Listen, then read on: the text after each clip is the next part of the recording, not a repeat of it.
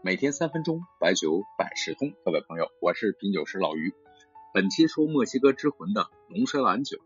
之前呢，我们节目中提到一种有意思喝酒方法，把盐撒在手的虎口处，用拇指和食指握住酒杯，无名指和中指加一片柠檬。喝酒的过程是舔一口盐，然后把酒一饮而尽，再咬一口柠檬片。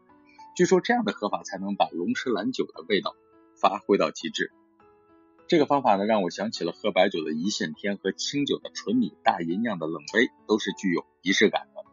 对于这款酒呢，咱们大部分国人品尝并不多，我们三言两语介绍一下重点。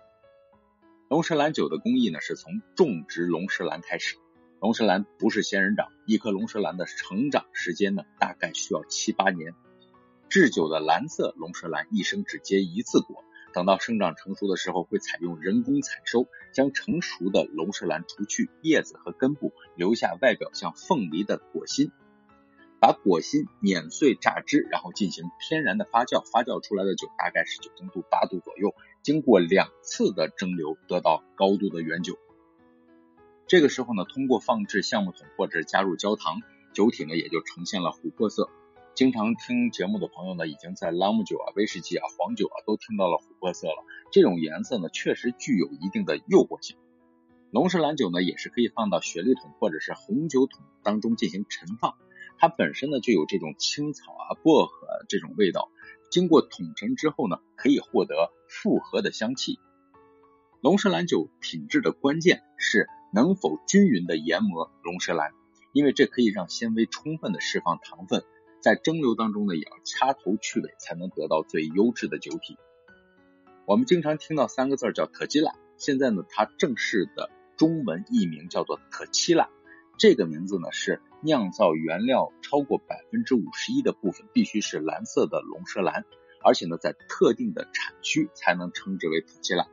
国际贸易当中，特基拉是写进条款的墨西哥原产地命名保护证明。特希拉相比较其他的蒸馏酒来说，它的陈年时间相对比较短。